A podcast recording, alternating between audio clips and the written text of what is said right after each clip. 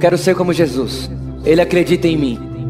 Não tenho direito de não acreditar em mim. Quero ser como Jesus. E ele acredita nas pessoas. Não tenho direito de não acreditar nas pessoas. Quero ser como Jesus. E ele fez tudo por amor. Não temos o direito de não fazermos tudo por amor.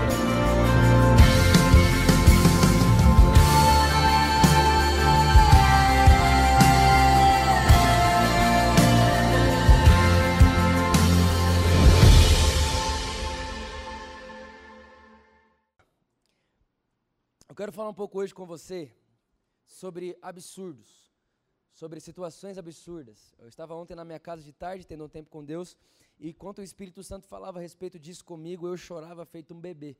Literalmente um bebê que acabou de sair da barriga da mãe, que não chora de lágrimas. Eu gritava, eu urrava de chorar. A Luísa estava no chá da minha irmã, eu estava sozinho em casa, e aí é bom quando você fica sozinho que você pode se extravasar, não é verdade? Eu chorava, mas chorava, eu gritava e falava: Meu Deus, esse é o Evangelho. Esse é o poder de Deus, esse é o Evangelho, é nisso que eu creio, isso é minha força, isso é minha alegria. Eu chorava, chorava, chorava, chorava, enquanto o Espírito Santo mostrava para mim que absurdos na mente humana podem ser completamente levados a um lugar de insignificância quando nós conhecemos o absurdo da mente de Deus. Eu sei que agora você não entendeu nada do que eu quis dizer, mas você vai entender que no final era tudo o que eu queria dizer. E o Espírito Santo começou a contar para mim e me levar a um lugar de entendimento no seguinte, no seguinte aspecto. Pensa comigo. Quando você encontra com um mendigo na rua, um mendigo forte, jovem, cheio de vigor, cheio de força, você olha para ele e você pensa assim: olha, é um absurdo o mendigo, porque todo mundo aqui concorda comigo que Deus não fez ninguém para ser mendigo, sim ou não? Então, é um absurdo o mendigo existir, sim ou não? É um absurdo. É o plano de Deus? Não. É um absurdo? Sim. Mas quando você olha para esse mendigo, você fala: Mas ele é jovem e forte, ele está pedindo dinheiro para mim, ele podia trabalhar. Sim ou não? Mas se você vê um mendigo idoso, sem os braços e sem as pernas, você já vai ter um, um outro tipo de misericórdia, vai ou não vai? Os dois são um absurdo. Mas repara que entra um cálculo na sua mente. Pô, o jovem tem força e pode trabalhar o mais idoso não tem força, não tem braço e nem perna. Então você tem a tendência a ser mais misericordioso quando você faz um cálculo na sua cabeça de quem ali é mais, que, é mais culpado pela situação que vive.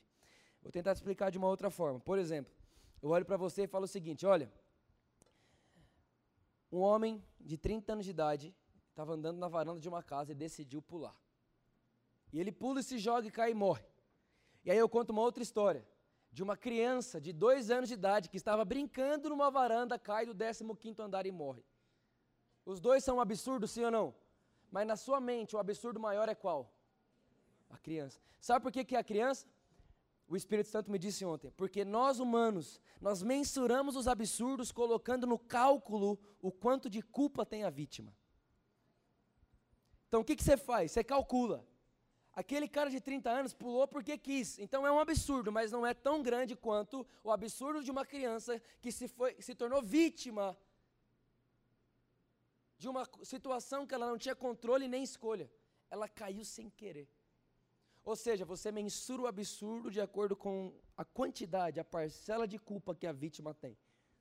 Por último, para entender de vez, eu olho para você e falo assim: olha, um rapaz jovem foi assaltar uma idosa. E essa idosa, ela tinha uma tesoura na bolsa. Estou sendo bem dramático, vocês estão percebendo, né? Ela tinha uma tesoura na bolsa, mas é para você entender. E aí, quando esse jovem foi assaltar essa mulher, essa mulher pegou a tesoura e deu no olho dele, bateu nos dois olhos dele com a tesoura e ele ficou cego. Gente, é tipo, se você assiste Jornal Nacional, você nem escandaliza, porque é isso que acontece o tempo todo. E aí, olha só, Olha que eu, eu, eu olho para você e falo assim, mas tem um outro tipo de gente.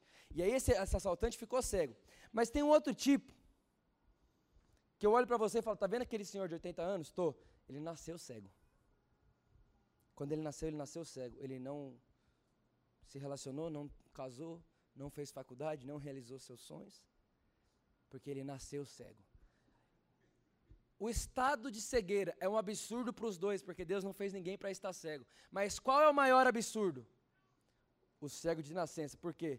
Porque você consegue atribuir a ele menos culpa. O cara que estava assaltando, você olha para ele, ah, é cego, mas também. Ou seja, tem uma parcela de culpa, o absurdo é menor. Então significa que quanto menos culpado a vítima, maior o absurdo. Quantos entendem o que eu estou dizendo? Sim ou não, gente? Essa semana foi a semana dos absurdos, foi ou não foi? Começou domingo, né, o pessoal ilhado na igreja, eu, eu inocente do jeito que sou, estava conversando com todo mundo, o pessoal chegou e falou, Vitor, não vai embora não, que não vai dar para sair. Eu pensei, uai, esse povo endoidou. Não deve estar tá querendo molhar o cabelo, não tem problema não, eu doido para comer churrasco. Sabe quando você acorda querendo comer churrasco? Eu falei, vou pro Vivano, saindo daqui na hora. Tô doido por uma carne.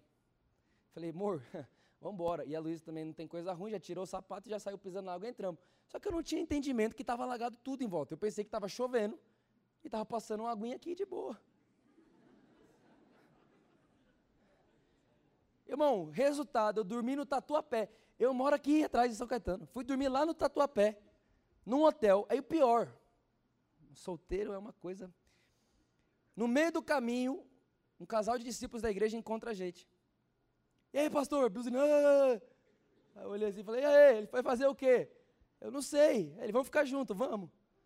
Resultado, ele estava com a namorada, não conseguia levar ela embora, eu tive que deixar de dormir com a minha esposa para dormir com um jovem solteiro e gordo. Ele está entre nós.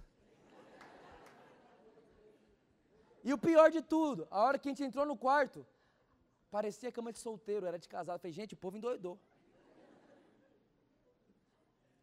Então eu dormi domingo, olha que absurdo. Com um homem gigante só porque ele é solteiro e ele não podia dormir com a namorada dele lá. Eu tenho culpa disso, rapaz. Leu, pastor, você não vai fazer isso comigo, né?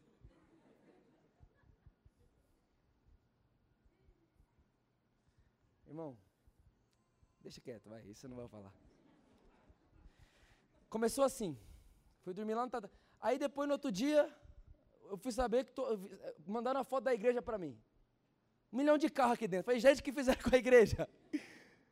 Aí depois, no outro dia, Suzano, não sei o quê. No outro dia, um cara mata todo mundo na mesquita. No outro, gente, uma coisa atrás da outra. Que semana de absurdos.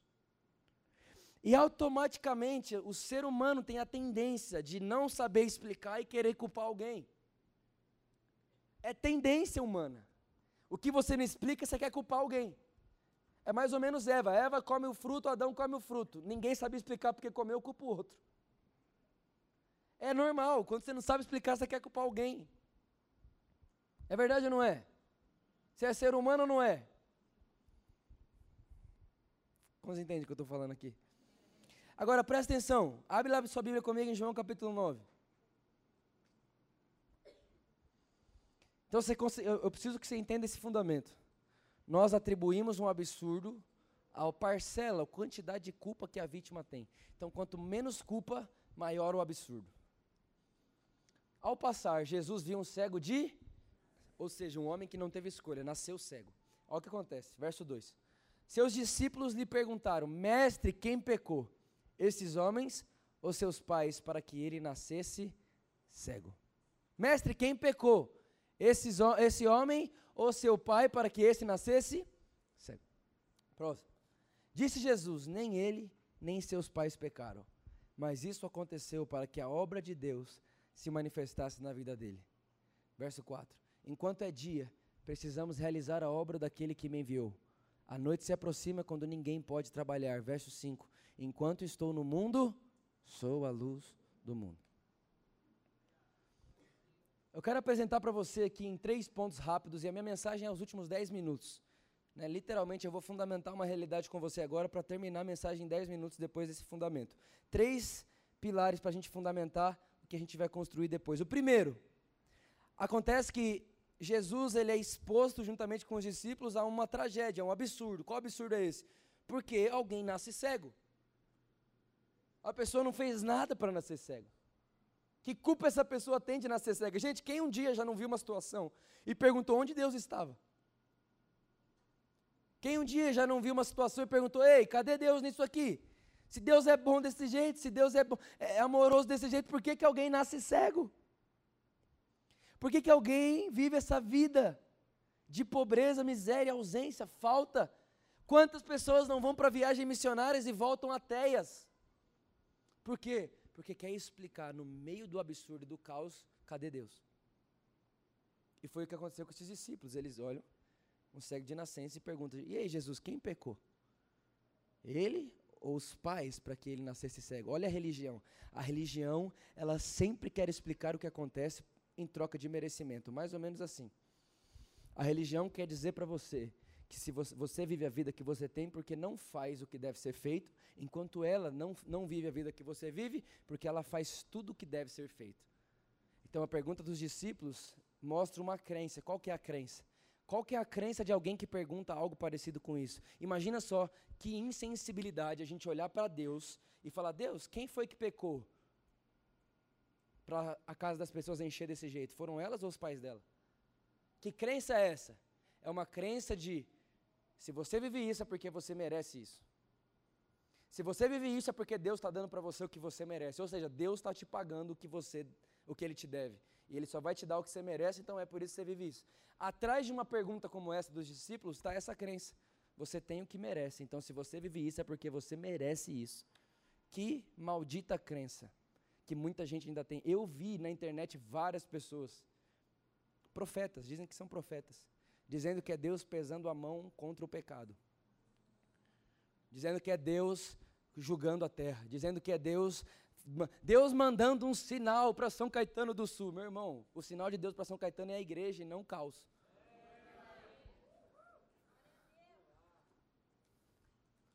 Eu não estou falando na igreja por amor, amém? Estou falando na igreja de Cristo. Não, Deus está mandando um sinal para a terra. Se não se arrepender, vai fazer o quê? Vai matar outro filho? Não, é Deus fazendo. Não, não. Peraí. Jesus, Jesus, Jesus olha para e fala: Ei, gente, Ninguém pecou, não. Isso não é Deus que está fazendo. Ninguém pecou. Nem ele, nem os pais dele. Mas isso existe para que a obra de Deus seja revelada. Irmão, você precisa entender o que é revelado. Revelado é tirar o véu. Isso é ser revelado. Por exemplo, quando a Bíblia fala que você precisa de uma revelação, não é descobrir algo novo. Tem muita gente que está o tempo inteiro atrás de algo novo. Não existe nada novo, irmão. Tudo que é já era. Tudo. Salomão disse isso. Tudo que é já era. Nada é novo. Tudo já existe. O que acontece é que nós estamos vivendo tempos de revelação. Ou seja, o véu está sendo tirado. O véu está sendo tirado e quando o véu é tirado, você encontra o que tinha por detrás do véu. Mas não é que aquilo foi colocado agora, não é algo novo, é algo que foi revelado. Está comigo o que eu estou dizendo? Então Jesus disse: Olha, isso acontece para que a vontade de Deus, a obra de Deus seja revelada. E aí o que ele faz com o cego? Ele cura o cego. Ou seja, o que, Jesus está dizendo para os discípulos? Gente, enquanto vocês estão querendo achar explicação para o caos, eu me torno a resposta dele. Enquanto vocês estão querendo explicação e explicação para os absurdos, eu vejo o absurdo uma oportunidade. Oportunidade do que, Jesus? De revelar Deus. Por que Jesus revela a Deus? Porque quando o homem pecou, um véu foi colocado. O homem passou a enxergar Deus numa figura que não é Deus. O homem começou a definir Deus por tragédias. O homem começou a definir Deus por ausência e escassez, como se Deus estivesse julgando a terra. O homem começou a definir Deus através de um véu. E aí Jesus disse: Ei, toda vez que vocês encontrarem um lugar de absurdo, de catástrofe, não fica querendo explicar. Entra para tirar o véu e dizer: Ei, a vontade de Deus é essa, que o cego volte a enxergar enxergar, que a escassez seja suprida por abundância, que a escuridão seja suprida por grande luz. Essa é a vontade de Deus e aponta para Ele como quem diz: Isso é o que Ele é. Isso é o que Ele é. Não definir Deus pelo caos e pelas tragédias. Não definir Deus pela ausência e pela miséria. Mas definir Deus por quem Ele diz que é. Essa semana eu postei uma coisa na internet, eu acho engraçado que o pessoal. É, tem, é, é, é, engraçado como que gente gosta de ficar caçando coisas na vida dos outros. Eu coloquei na internet o seguinte: gente, no meio de tantos absurdos, no meio de tanto caos, vamos continuar crendo na palavra de Deus que diz que Ele é bom. Porque nós não cremos que Deus é bom porque tudo vai bem. Nós cremos que, nós cremos que Deus é bom porque é o que Ele diz sobre si mesmo. Eu não estou aqui toda semana que Deus ama você, que Deus é bom, porque a vida está completamente boa. Eu falo que Deus é bom para você porque Deus está preso em Sua própria palavra. E quando ele diz que ele é bom, ele não volta atrás do que ele diz. Deus se define como alguém bom. Então, quando eu prego que ele é bom, não é porque tudo vai bem. Quando eu prego que ele é bom, é porque eu estou concordando com a fala que ele tem sobre ele mesmo. Se ele diz que é bom, quem sou eu para dizer que não? É mais ou menos isso. A palavra define Deus. Deus é definido pela palavra e não pela vida. Porque a vida é fato, Cristo é a verdade. Essa vida, gente, essa vida aqui é, são fatos. Cristo é a verdadeira verdade, vida e caminho. Ele é, ele é todas as coisas. Quantos entendem o que eu estou dizendo aqui? Está comigo, sim ou não? Então Jesus diz: olha, nós precisamos entender que até a escuridão se torna um lugar de grande oportunidade quando alguém conhece a obra de Deus. Eu vou falar uma coisa aqui que pode assustar você mas eu vou dizer mesmo assim. Até o pecado de Adão cooperou para o bem. Vitor, como assim? O pecado de Adão trouxe um caos? Ok, mas repara: se Adão não tivesse pecado, você não teria escutado o maior grito de Deus na humanidade, que é a cruz.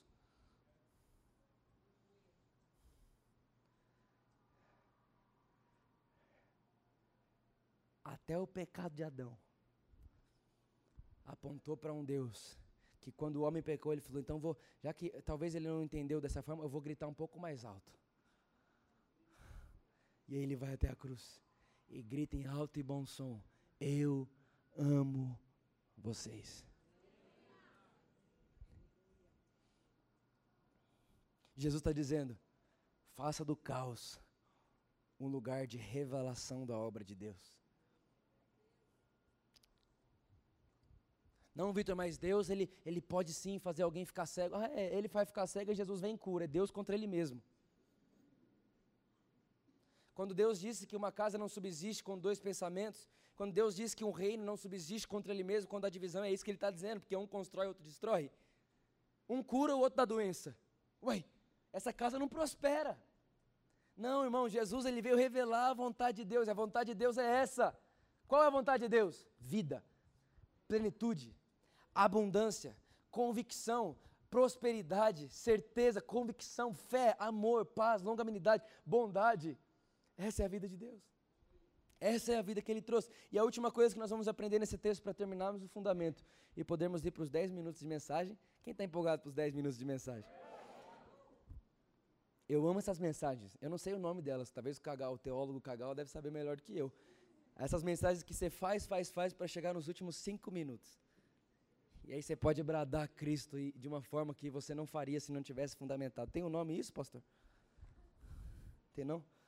Vamos inventar um nome então. Então tá, então essa a partir de agora é a mensagem Vitoriana Azevedo. Vamos abrir uma igreja por amor vitoriana, aleluia. Amarrado. Terceira coisa, Jesus fala: enquanto é dia, sou a luz do mundo. Ele está dizendo: enquanto é dia, nós somos a luz do mundo, porque vai chegar um dia que não vai poder mais trabalhar, vai chegar um dia que não vai mais poder colocar para fora a obra de Deus, por que não? Porque vai chegar um dia que nós não estaremos mais aqui. Isso é esperança, para quem crê é o grande dia, mas para quem não crê, esse dia é terrível.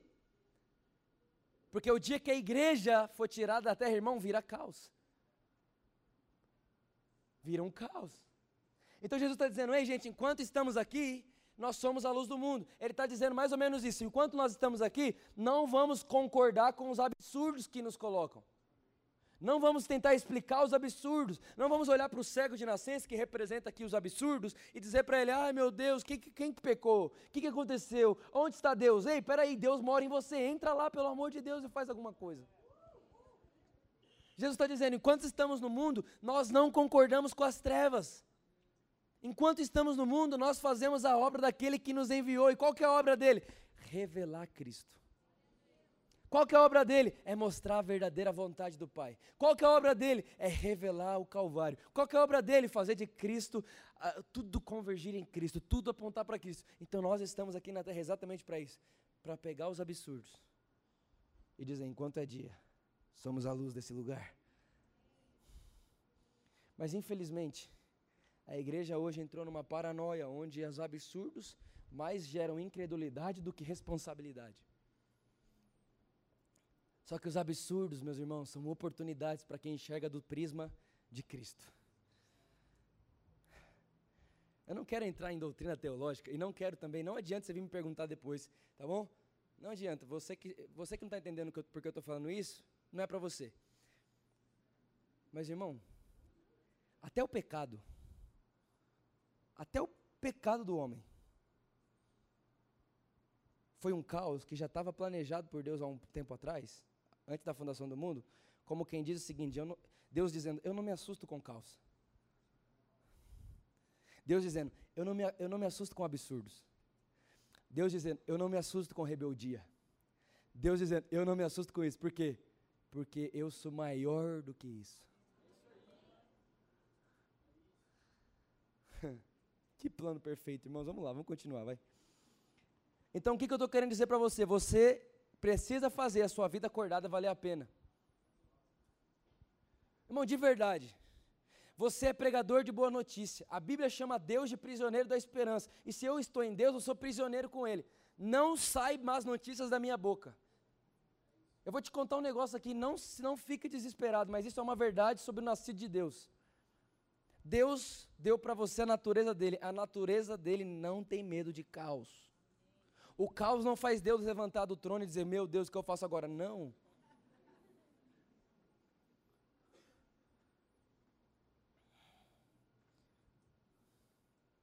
Quantos estão comigo aqui de verdade? Por favor, não seja um cara que tenta ficar explicando a teologia do caos. Nós não temos a teologia do caos. A teologia não aponta para nada a não ser para Cristo, é só Cristo.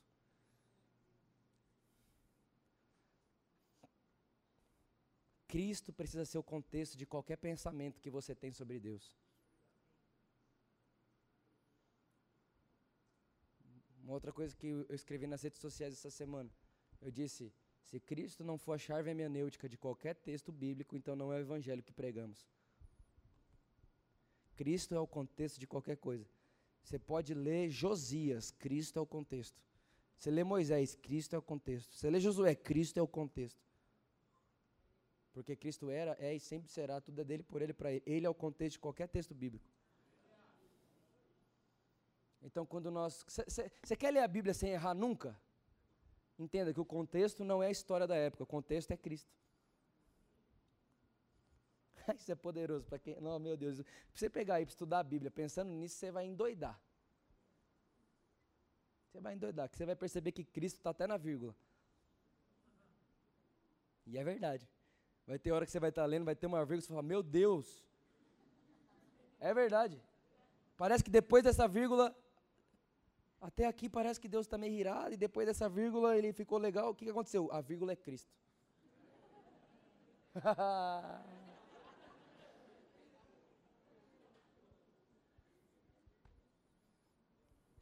Agora vamos lá.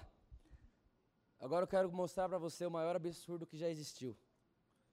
E antes de mostrar para você o maior absurdo que já existiu, eu quero te provar que quando você conhece um absurdo maior, todos os outros absurdos se tornam insignificantes. E o Espírito Santo me contou isso ontem à tarde. Ele disse comigo e disse assim: Vitor, se você tem um bilhão de reais e você dá 100 reais toda semana na igreja, aí tem uma outra irmã que ganha 500 reais por mês e dá os mesmos 100 reais na igreja toda semana. Você concorda comigo que um, o, os 100 reais do bilionário se torna irrelevante e insignificante, sim ou não? Por que, que os 100 reais, que é o mesmo 100 reais da mulher, se torna insignificante? Porque ele é bilionário. O que é 100 reais para um bilionário? Ou seja, quando você compara absurdos, você leva um a um lugar de insignificância, perto do tamanho do outro. Sim ou não? Posso continuar? Ok. Agora eu quero que você pense em Deus. Deus. Nunca nasceu, nunca foi criado, não teve um dia que ele passou a existir, ele sempre foi, ele sempre será, Nada muda quem ele é. Ele é completamente suficiente em si mesmo. O Pai, o Filho e o Espírito Santo, uma relação de amor desde antes da fundação do mundo. E eles não estavam com necessidade de algo. Não faltava algo. Deus não criou você porque faltava algo nele. Deus não criou você porque faltava algo para ele. Deus não, não criou você porque ele estava sem sorrir antes de você nascer. Deus era satisfeito, o Pai, o Filho e o Espírito, numa relação de amor perfeita, numa relação de amor plena, sem traição, sem rebeldia, sem um querer ser mais que o outro, os, de, os três, um só Deus, em três características, em três pessoas. Que absurdo, maravilhoso, que revelação poderosa é a Trindade. Esse Deus, esse Deus, que é a felicidade em si mesmo, não precisava criar nada para ser feliz. Mas ele não fez porque faltava algo para ele. Ele fez você porque ele amou você quando te viu dentro dele. Deus não te fez porque faltava algo para Ele. Deus te fez porque te viu dentro dele, em substância ainda informe. E quando Ele te viu em substância ainda informe, Salmo 139 diz que enquanto eu era substância ainda informe, Ele escreveu todos os meus dias num livro.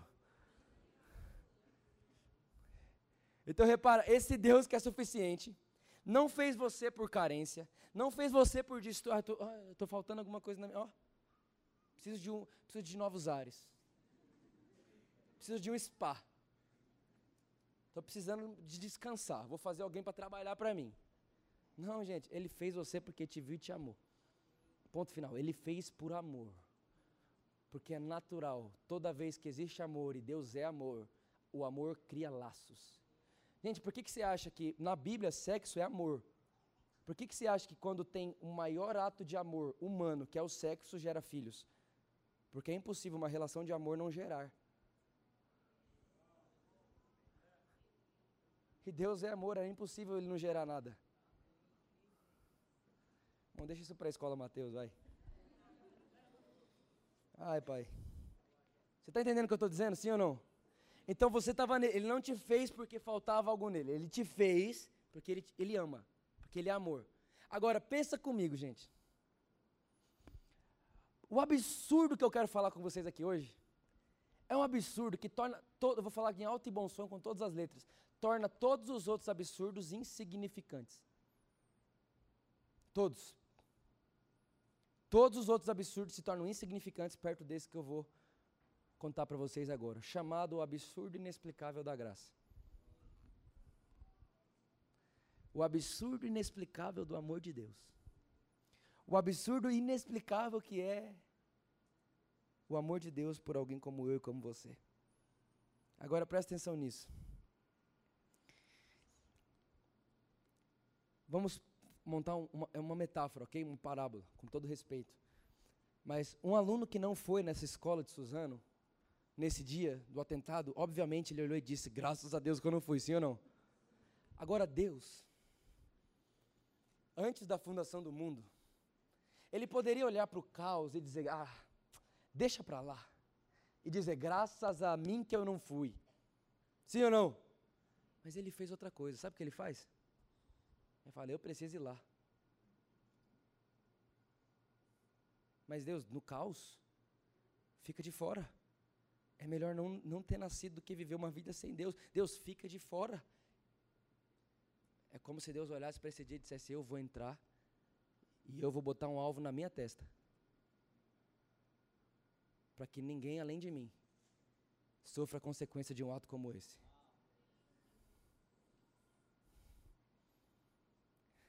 Estou começando a expor para você o maior absurdo da história, que faz qualquer outro absurdo se tornar insignificante.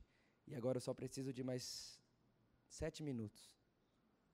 Você está pronto para esses sete minutos? Eu garanto que alguns vão entrar em êxtase.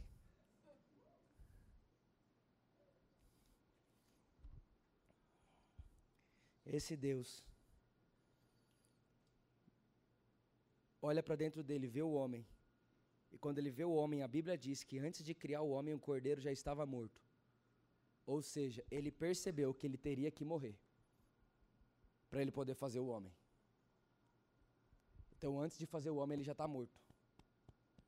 Como quem diz: Eu vou fazer o homem e eu sei que eu vou precisar ir até lá. Não quero entrar em teologia aqui, ok?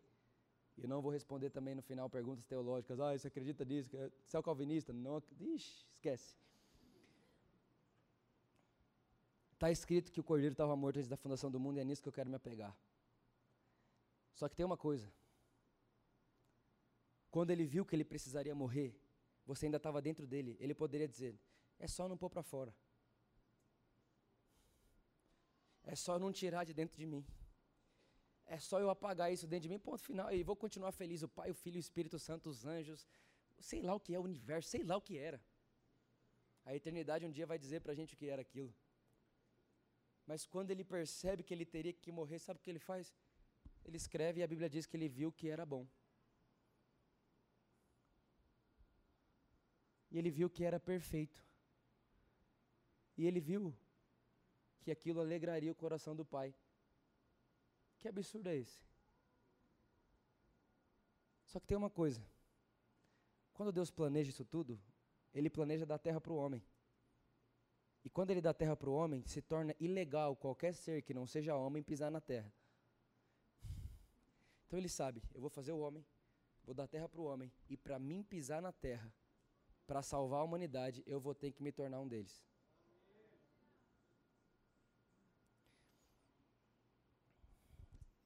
Aí aparece Filipenses capítulo 2, que olha para mim para você e fala assim: olha, tem a atitude de Jesus, que mesmo sendo Deus, não usurpou o ser igual a Deus ao que devia pegar-se antes, se despiu da sua forma de Deus. Meus irmãos, procura depois o que, o que significa se despir. Sabe o que é despir?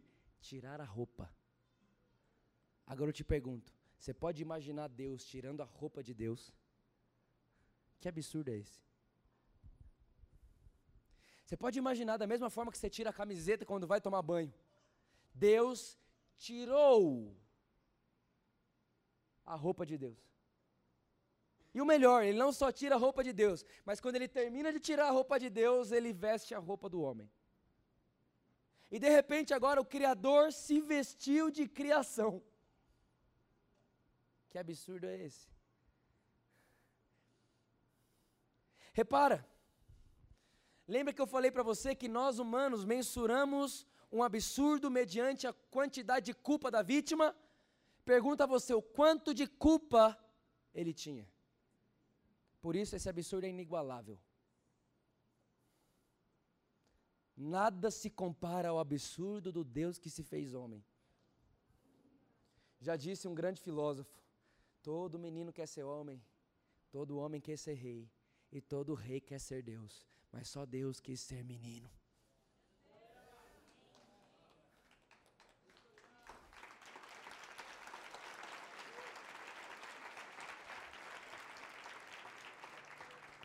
Agora,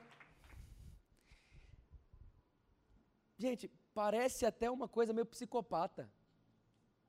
Me perdoa a palavra, mas pensa nisso. Deus planejando, antes de fazer o homem, a cruz que ele ia morrer.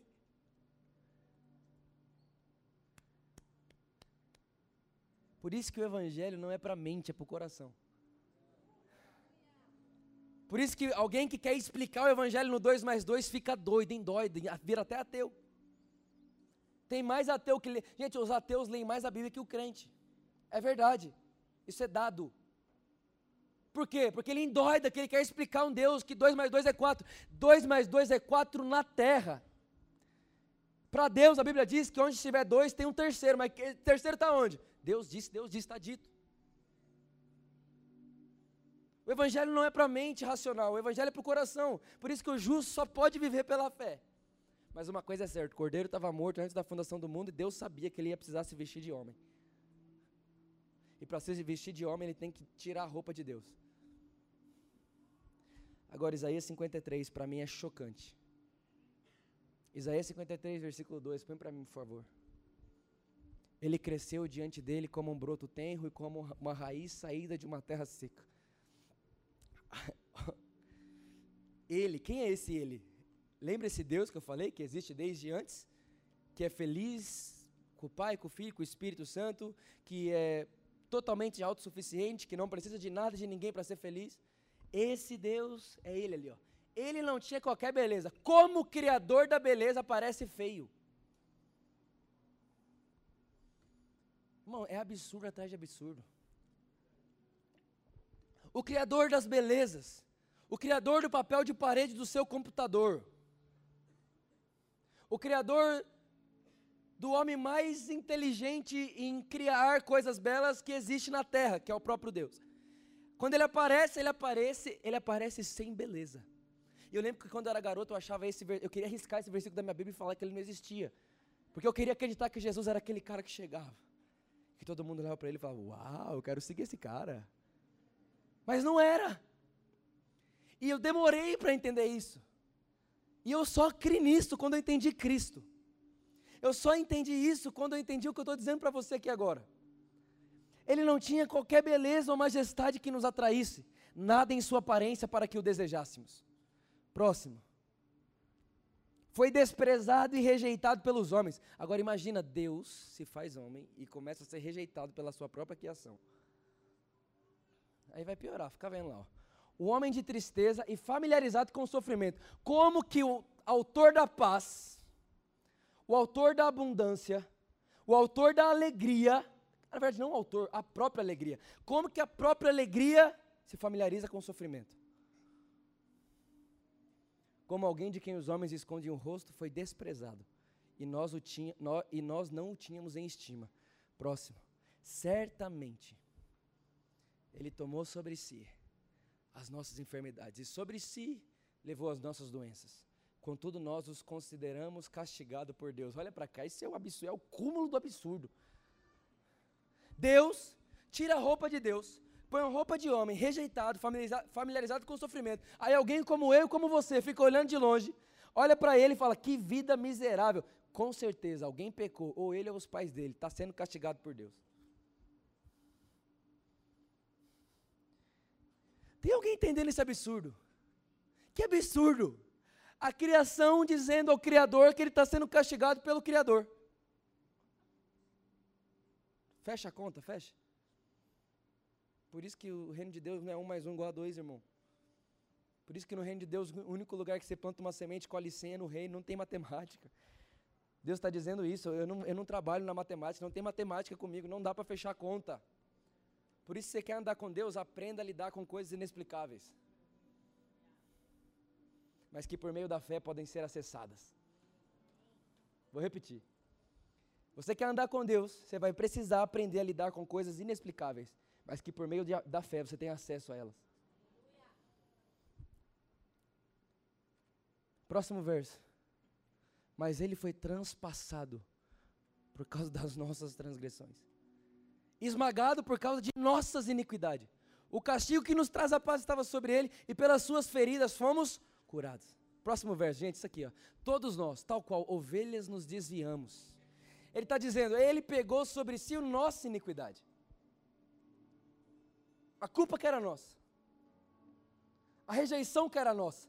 Sabe por que ele era mais rejeitado entre os homens? Porque era assim que nós merecíamos estar para com Deus. Sabe por que, que ele foi deixado de lado? Porque era isso que Deus deveria fazer se ele só fosse justo. Se Deus só fosse justiça e a justiça como a do homem, o homem seria um ser rejeitado para sempre por Deus. Mas graças a Deus pelo seu amor e pela sua graça. Graças a Deus que ele teve uma ideia e um absurdo que gerou dentro dele uma ideia genial, que não poderia ser inventada por homens. Jesus, ele era rejeitado, ele não tinha estima e nada disso, porque na verdade ele era o Vitor. Nada de bom no Vitor. Nada de estima no Vitor. Nada. Então ele vem e se veste de homem, mas não só se veste de homem, mas ele veste, se veste de homem, mesmo sendo santo, mas é para viver a vida de um miserável pecador como eu e como você.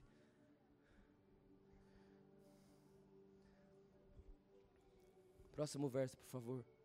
Ele foi oprimido e afligido, contudo não abriu a sua boca.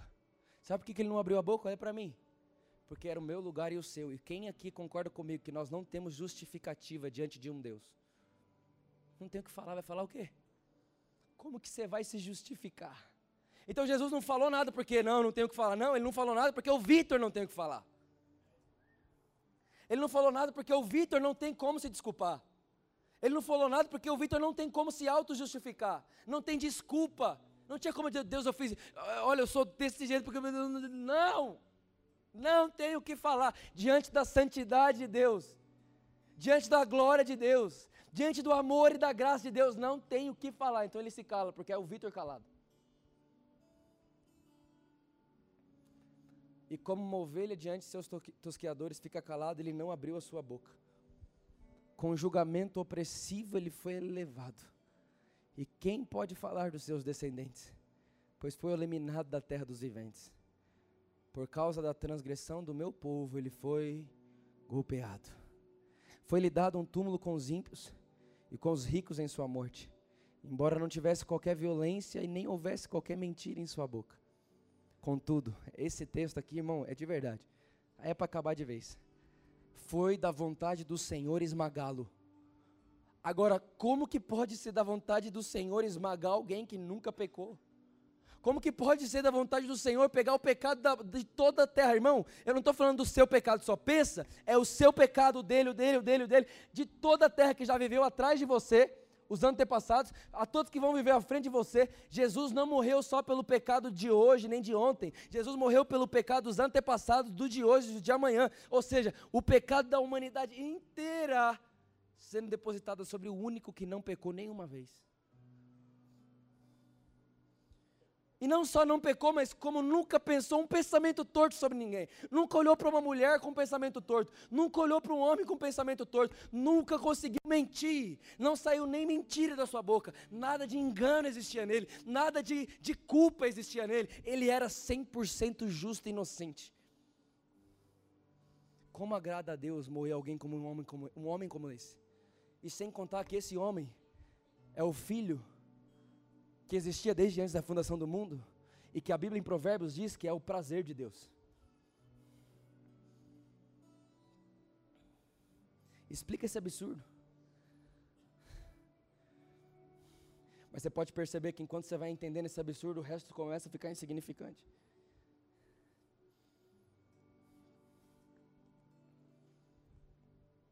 Coloca para mim o versículo 11. Depois do sofrimento de sua alma, ele verá a luz e ficará satisfeito.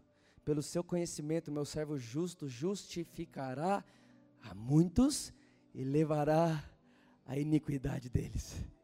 Meus irmãos, o texto está claro. Ele está dizendo: olha, ele viu o sofrimento, ele viu o sofrimento de Cristo, ele viu o peso que Cristo sentiria, mas ele conseguiu se alegrar porque ele percebeu uma coisa: enquanto o inocente é declarado culpado, o, o culpado pode ser declarado inocente. Ele está dizendo o seguinte: Vitor, eu foi da minha vontade, ou seja, foi do meu agrado moer Cristo. Irmão, por isso você tem que entender o que, que Cristo é para o Pai. O dia que você entender o que Cristo é para o Pai, entender o que o Pai fez por Cristo, você vai entender quem você é. Você precisa entender isso. Deus está olhando para mim falando, Vitor, agradou a mim moer a Cristo, inocente, puro, santo, santo, santo como se fosse você. Porque eu conseguia ver através dos meus olhos que um dia poder declarar você justo. Porque eu declarei Cristo culpado.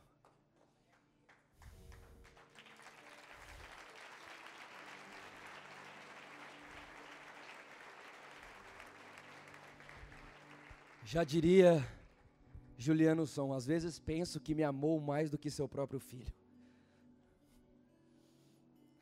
Não dá para explicar. E para a gente terminar, um pouco mais para frente, em Isaías capítulo 54, versículo 9 diz: Para mim isso é como os dias de Noé, quando jurei que as águas de Noé nunca mais tornariam a cobrir a terra.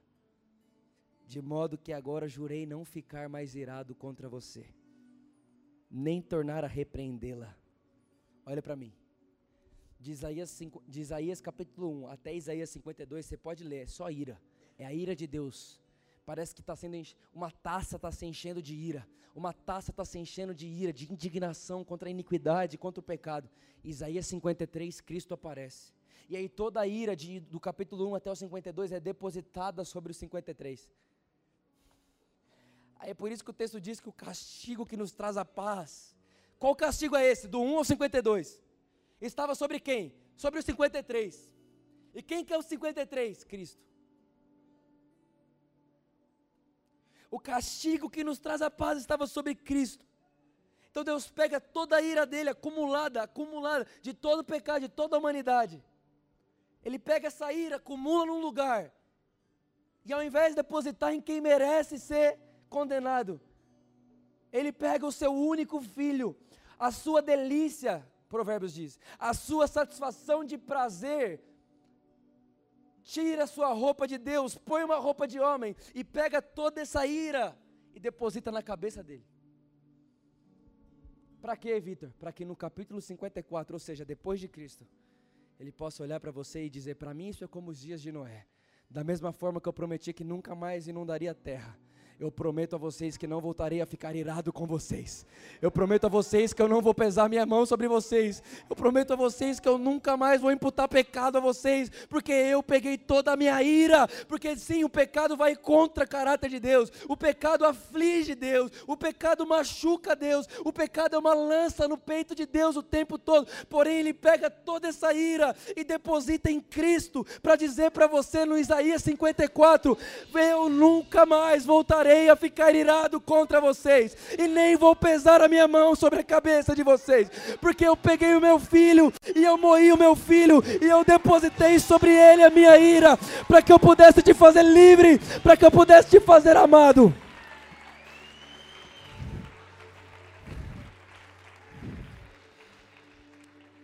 E o texto continua, embora os montes sejam sacudidos. Presta atenção. Vou terminar agora. Embora os montes sejam sacudidos e as colinas sejam removidas, ainda assim a minha fidelidade para com você não será abalada, nem será removida a minha aliança de paz. Diz o Senhor que tem compaixão de você. Ó cidade aflita, açoitada por tempestades e não consolada eu edificarei com turquesas, edificarei seus alicerces com safiras, farei de rubis os seus escudos, de carbúnculos as suas portas, e de pedras preciosas todos os seus muros. Todos os seus filhos serão ensinados pelo Senhor, e grande será a paz das suas crianças. Em retidão você será estabelecida.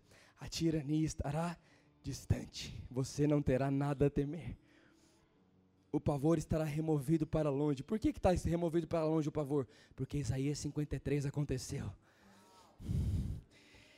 Por que, que esse, esse capítulo não vem antes de 53? Porque é impossível Deus olhar para o homem dessa maneira, sem primeiro olhar para Cristo da maneira que ele olhou. Agora, irmãos, para enlouquecer o absurdo de vez, faço das palavras de John Stott as minhas palavras. Talvez uma das frases mais fortes que eu já ouvi na minha vida. Ele diz o seguinte: a cruz não é simplesmente Deus justificando o pecador. A cruz também fala de um Deus justificando a si mesmo no mundo sofredor.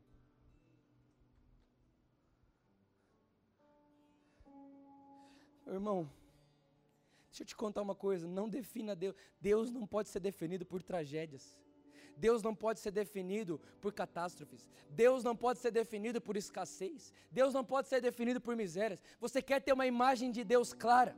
Você quer ter uma imagem de Deus muito limpa e muito verdadeira. Você quer entender quem Deus é. Não olhe para a miséria. Não olhe para a escassez. Não olhe para aquilo que é fruto do pecado do homem. Não olhe para a maldição da terra. Se você quer entender Cristo, se você quer entender quem Deus é, se você quer definir Deus radicalmente, olhe para o lugar onde Ele se definiu. E Deus Deus se definiu na cruz, Deus se definiu no Calvário. No Calvário, Deus olha para você e fala: Isso é o que eu sou, isso fala quem eu sou. Não defina Deus em outro lugar, defina Deus olhando Cristo crucificado, defina Deus olhando o inocente morrendo como culpado, defina Deus olhando para um lugar onde você percebe uma coisa: a ira que era minha, Ele depositou sobre Ele mesmo, para que Ele pudesse olhar para mim e dizer: Eu nunca mais ficarei irado irado contra vocês. Eu não ficarei irado contra vocês. Muito pelo contrário, a mão das minhas delícias eu vou pôr sobre vocês